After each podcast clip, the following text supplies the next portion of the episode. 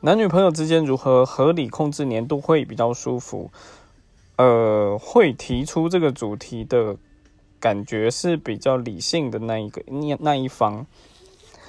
其实如何控制哦？像我是个蛮啊，我是个蛮黏的人，所以我的女前任们他们其实都会有时候会说，呃，可不可以不要这么黏？那久了之后自己也会去控制啦。可是就是，其实这就是双方之间要去协调磨合的部分了。所以如何合理控制，没有标准答案，只有你们两个自己能接受的。